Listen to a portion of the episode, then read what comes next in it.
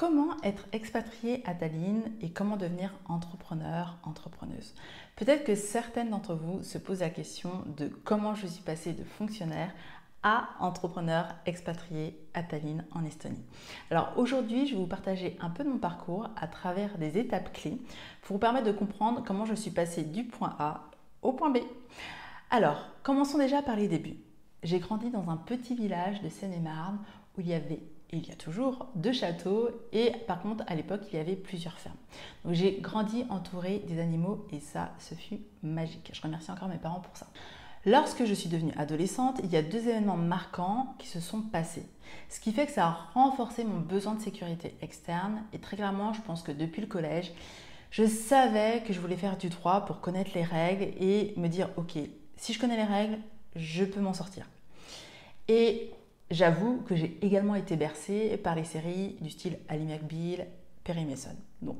Ceci aidant, voilà ce qui s'est passé pour moi en mode dès le collège, je veux faire du droit, je veux euh, connaître les règles. Donc je me suis formée à Paris 2, à Paris 1 et j'ai fait un petit passage par l'université de Bretagne Sud et Nantes, tout simplement parce que j'avais mon ex à l'époque qui habitait en Bretagne et du coup je suis partie par amour. Une fois que j'ai fini mon cursus, je voulais travailler directement, sauf que la logique quand on fait du droit, c'est soit on devient avocate, soit on devient juriste pour une grande entreprise, soit on passe les concours pour entrer dans la fonction publique et devenir juriste au sein de ces institutions. Alors très clairement, j'étais totalement réfractaire à passer les concours pour la simple et bonne raison que lorsque vous avez plusieurs bacs plus 5 et que vous avez du coup plusieurs années d'études derrière vous, bah vous n'avez pas trop envie de potasser différentes matières euh, juste pour permettre d'acter que vous connaissez la matière, sachant que vous n'allez pas vous en servir dans le cadre de vos futures fonctions. Et ce qui était le cas. Mais bon, je me suis quand même décidée à passer les concours de la fonction publique, chose que j'ai réussi en 2010. Donc je suis devenue directement cadre au sein de la fonction publique territoriale. Ensuite, deuxième étape, qu'est-ce qui a fait que je suis passée de fonctionnaire finalement à entrepreneuse?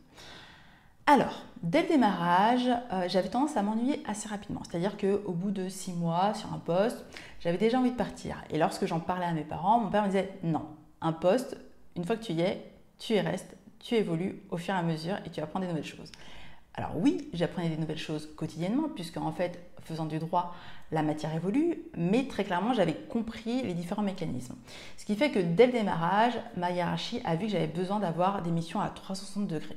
Donc dès mon premier poste, j'ai commencé à faire à la fois juriste, pilote de projet, du management et de donner des formations sur mes jours de congé, parce que oui, je m'ennuyais un peu. Voilà.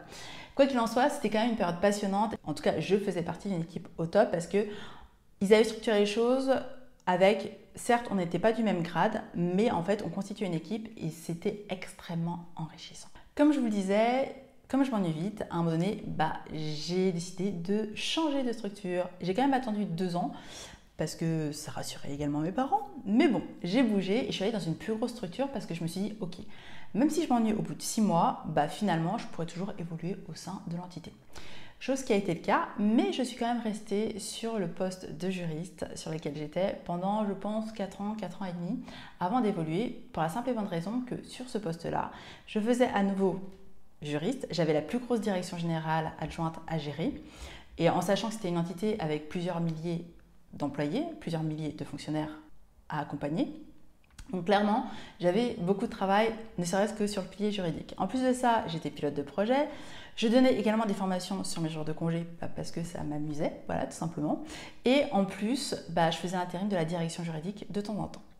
Au bout de ces 4 ans et demi, j'ai décidé de changer de direction et d'évoluer et de passer plus à un management hiérarchique plutôt qu'à un management transversal, chose que j'avais appris à travers le pilotage de projet. Et en fait, c'est en 2017, lorsque j'ai pris ce nouveau poste, que tout a basculé pour moi.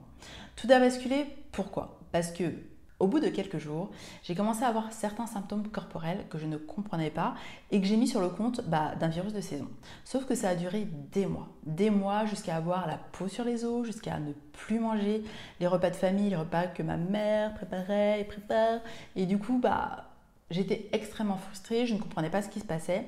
Et ce qui m'a permis de conscientiser ce qui se jouait pour moi, c'est que j'ai eu la chance à l'époque d'être accompagnée, parce que le directeur général des services, donc le big boss au sein de la collectivité, avait décidé de mettre en place un parcours d'accompagnement pour les cadres qui prenaient des postes à responsabilité au sein de la structure. Et je l'en remercierai jamais assez.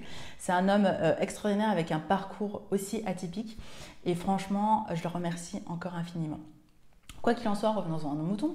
Donc, très clairement, j'ai eu la chance d'être accompagnée par cette coach. Et en fait, de fil en aiguille, j'ai conscientisé, excusez-moi le terme, que je me faisais chier sur le poste.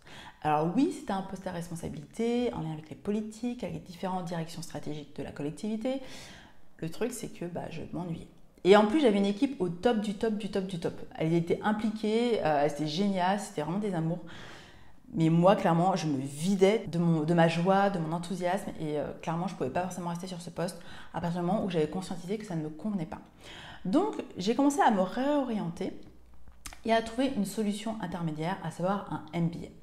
Donc j'ai fait cet MBA, je n'ai parlé dans une précédente vidéo, ce fut extrêmement magique et enrichissant. Et si vous voulez que je vous en parle plus en détail, mettez-moi un commentaire juste en dessous et je vous ferai une vidéo complémentaire sur le sujet.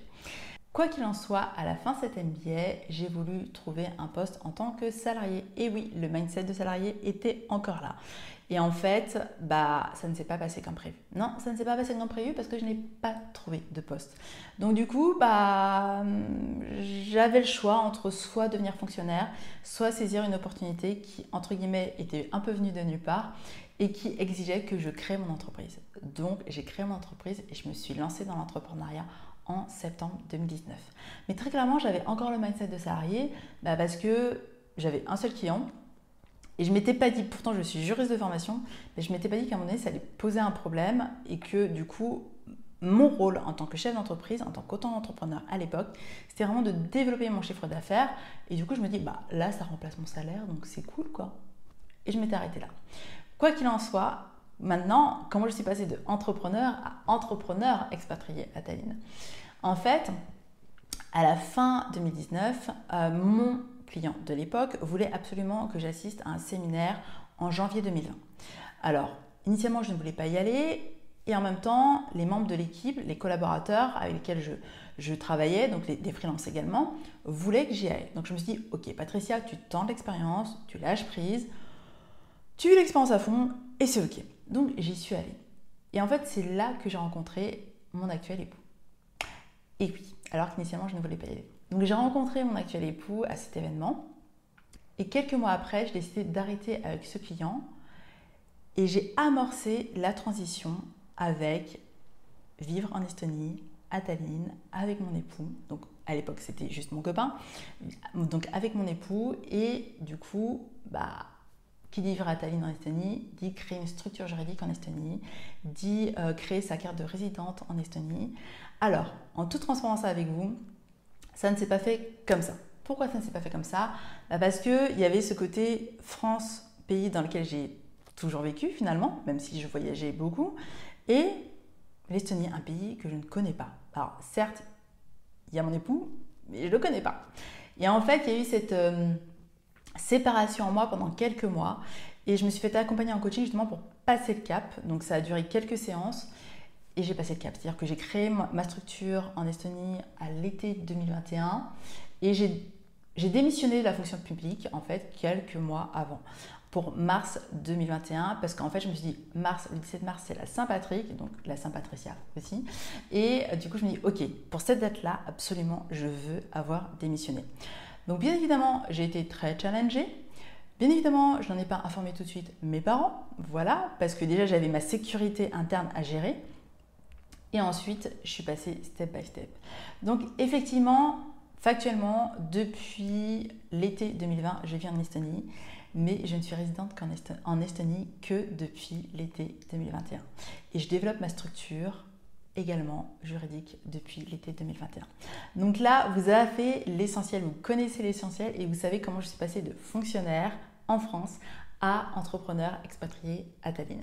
Si vous avez des questions complémentaires, je vous invite juste à me laisser des commentaires pour que je puisse vous répondre en direct ou si vous avez un sujet de vidéo pour savoir quelle est la vie à Tallinn, comment ça se passe, quelles sont les différences entre la France et l'Estonie, laissez également un commentaire et je vous répondrai avec grand plaisir.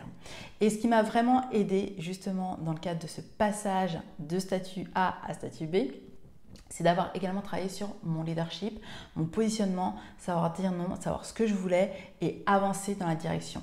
Donc si vous aussi vous avez besoin de développer votre leadership, vous avez un guide en commentaire qui est rempli de conseils pratiques que vous pouvez appliquer de suite et surtout qui vous permettra de développer votre leadership, de fédérer et de mieux manager.